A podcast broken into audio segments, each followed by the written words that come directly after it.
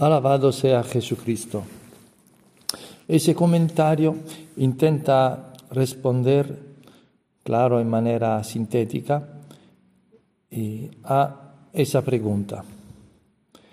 Desde el Evangelio y hasta el 1830 a París, en Rue, en Rue de Duac, más conocida como la Virgen de la Medalla Milagrosa, y aparte Guadalupe en México en el año 1531, la Santísima Virgen María aparece y habla poco. Desde esta consideración surge espontánea una pregunta. ¿Cómo practicar, cómo justificar la debida veneración a la Madre de Dios si por casi 1800 años el rol respecto a hoy ha sido de menor relieve? A la Virgen María hay un dicho famoso, antiguo, atribuido a San Bernardo da Chiaravalle, entonces hablamos del, del, del, del medioevo, del 1200 por ahí. Bueno, que dice, de María nunca cansatis, que en latino eh, más o menos quiere decir, significa que de María nunca se, dir, se dirá bastante, nunca se, se dice bastante.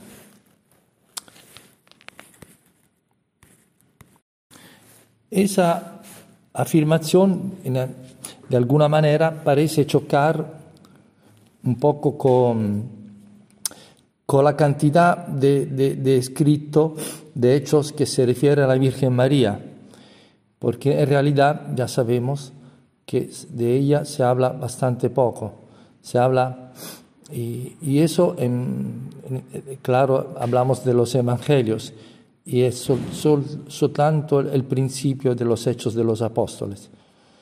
Y precisamente ese último libro escrito por San Lucas, que según la tradición eh, eh, ha conocido personalmente a la Virgen María.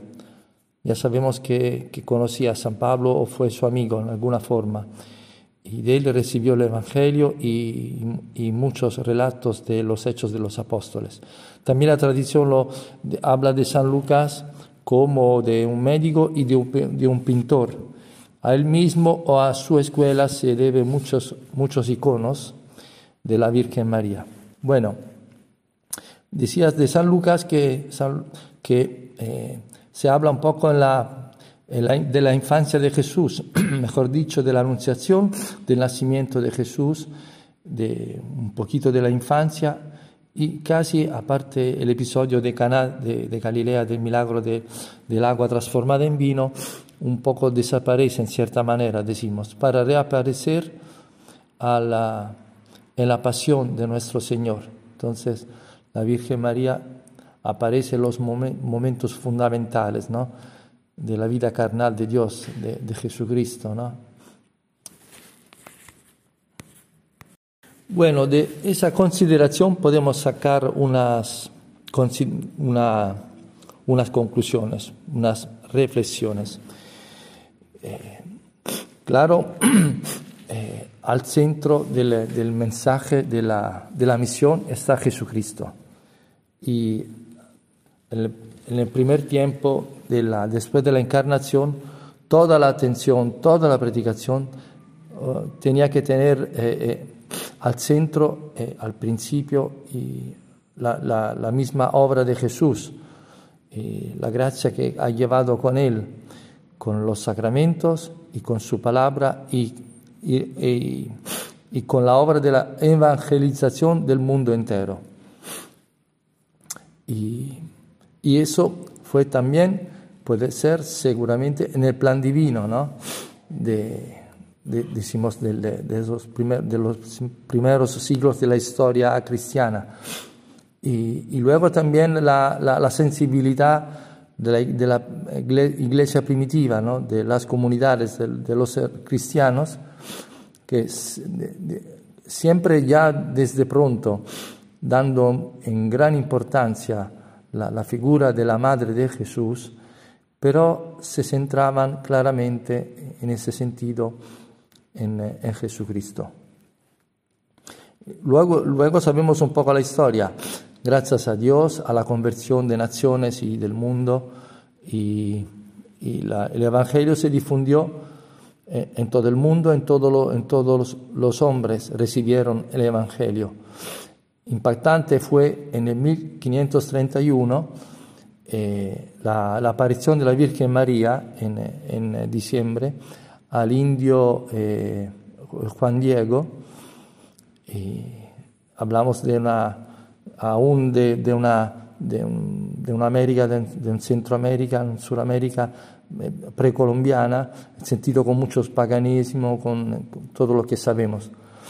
Y, y la Virgen María eh, eh, entró en la historia por mandato divino para eh, presentar a su hijo. Sin entrar mucho en esa aparición, sabemos que pero fue impactante, tuvo gran éxito esa aparición de la famosa tilma, de la imagen que, que aparece en la tilma, ese, ese pañuelo grande, decimos, de la, Virgen María con un poco mestiza, con unos rasgos de la cara y de la persona. Bueno, no entramos en eso, pero eh, claro fue que casi 5 millones de, de, de, de, indios, de indígenas del lugar se convirtieron, recibieron el bautismo y fue un gran empuje a la difusión del eh, cristianismo las, en las Américas. Pero como decíamos en la pregunta, aparte ese, ese episodio, hasta el 1830 parece como la Virgen no... Eh, bueno, ha aparecido algunos santos, bueno, no entramos en esto también, pero alargar. Pero no fue decisivo, determinante. El, esto va a cambiar desde 1830. Hace unos días, el 29 de noviembre, hemos celebrado la, la, esa aparición en París, eh, esta de la medalla milagrosa, porque de allá la, ya la Virgen se presenta como la Inmaculada Concepción, anticipando el dogma que fue eh, proclamado eh, luego en el 1850 eh, por el Papa Pío IX. Se presenta como la Inmaculada Concepción y empieza a dar muchos mensajes. Desde allí desde allí, eh, el rol de la Virgen siempre va aumentando en progresión, en importancia, porque, lo repetimos si hace falta, claro, la, la Virgen María no es una diosa, no tenemos que adorar a ella, pero ella es una criatura, una, una persona humana divinizada, nel sentido que Dios ha hecho con, con ella una, una especie de creación del alma especial porque ha dado una misión fundamental, de dar la carne a, su Hijo. Y, por medio de ella ha venido la salvación para todo eh, el hombre, para todo hombre. La Virgen María nunca es autorreferencial, nunca pide de, alabar a, sí misma, sino siempre eh, indica a su Hijo Siempre Él eh, habla por mandato de Dios, eh, hablando en, en, su lugar, porque Él eh, está en el cielo y vive en la Trinidad de Dios. Eh, tiene ese gran, eh, gran privilegio, ¿no?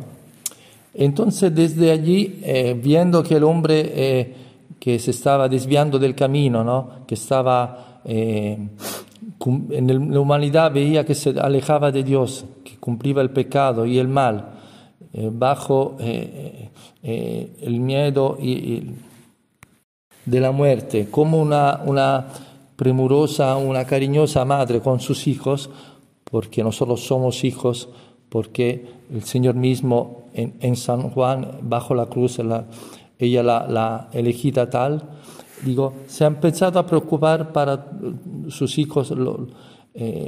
Que, que, que somos nosotros. Y entonces ha empezado a, a, a siempre más y con progresión a, a, aparecer en muchos lugares históricos y geográficos. y diciendo, y si, cuando hablaba no era solo un mensaje para el vidente, sino para toda la humanidad. Y claro, no, no dices, no, no, hay, no, son mensajes contradictorios entre ellos, es como una, una trama, un, un, conjunto, un tejido que siempre va lo mismo, es volver a Dios, eh, rezar, hacer penitencia, rezar, sacrificio, eh, volver a Dios, a, a la Eucaristía, y, ella el papel que ella reclama por sí misma de ser una medianera, una intercesora de gracia, siempre se ha presentado así. Y vemos una, un desarrollo, una, una amplificación. Rue de Bach, luego tenemos Lourdes, y luego tenemos la Salette, y tenemos Fátima, Fátima y la aparición de la, la, la Señora de todos los pueblos de Ámsterdam también. Y tenemos en, en 1947 en Roma la, la Virgen de, de, las Tres Fuentes, de las Tres Fontane a Roma, a un protestante que luchaba contra la Virgen, que es Bruno Cornacchiola. Luego tenemos Garavandal 1961-65, precisamente los años del concilio. Y luego tenemos Akita y tenemos muchas más apariciones en la, la cual la Virgen nos da consejo, nos habla, nos amonesta para eh, ayudarnos, ¿no? porque estamos ciegos, estamos confundidos. Y, ahora hasta hoy que continúa a aparecer en Medjugorje. Nosotros nos damos cuenta bastante que la Virgen está más interesada en nosotros que no, a, a, y es decir, a nuestra salvación, y que nosotros mismos lo podemos entender. Porque ¿cuál existe, no existe una madre que no se preocupe por su hijo, de cuanto el hijo mismo se preocupa de sí mismo. Que cuando pensamos a la pasión del, del, del Calvario, ¿cuántos hubiera la Virgen María acogido la, el sufrimiento tremendo de, de, la pasión ella misma para quitarlo a su hijo. Bueno, para concluir decimos que la Virgen siempre actúa en completa comunión con la Trinidad y siempre por mandato divino y todo lo que, que, la, que la Virgen pide al Hijo, él, él siempre se lo concede por los méritos mismos de la cruz de Jesucristo y por los mismos méritos de la Virgen María, la nueva Eva, que en todo obedeció, la más humilde, la más perfecta de las criaturas. Entonces, como escuchamos en, eh, en Medjugorje, la Virgen María está muy preocupada por cómo va la humanidad, porque el, amor se ha enfriado, eh, hay apostasía, hay idolatría, se niega la vida, con muchos pecados mortales, como la eutanasia, como el aborto, y todas las leyes de Dios están eh, completamente borradas en todas las, la, la, la, las leyes de las naciones. El capítulo 12 del Apocalipsis de San Juan eh, habla de, una, mujer vestida de sol que con una corona de dos estrellas alrededor de su, de su cabeza y que, pisa con la luna bajo sus pies. Esta es la imagen de la Inmaculada Concepción que mata y matará para siempre a, a, Satán, la serpiente que tiene bajo su, sus pies. Y, muchos místicos videntes, la, la Virgen misma habla de un poquito de rol, decimos que tiene la Virgen ¿no? Eh, en ese tiempo, en, esos, en ese tiempo difícil de, de angustia y de, de, miedo por eso de la pandemia y todo eso.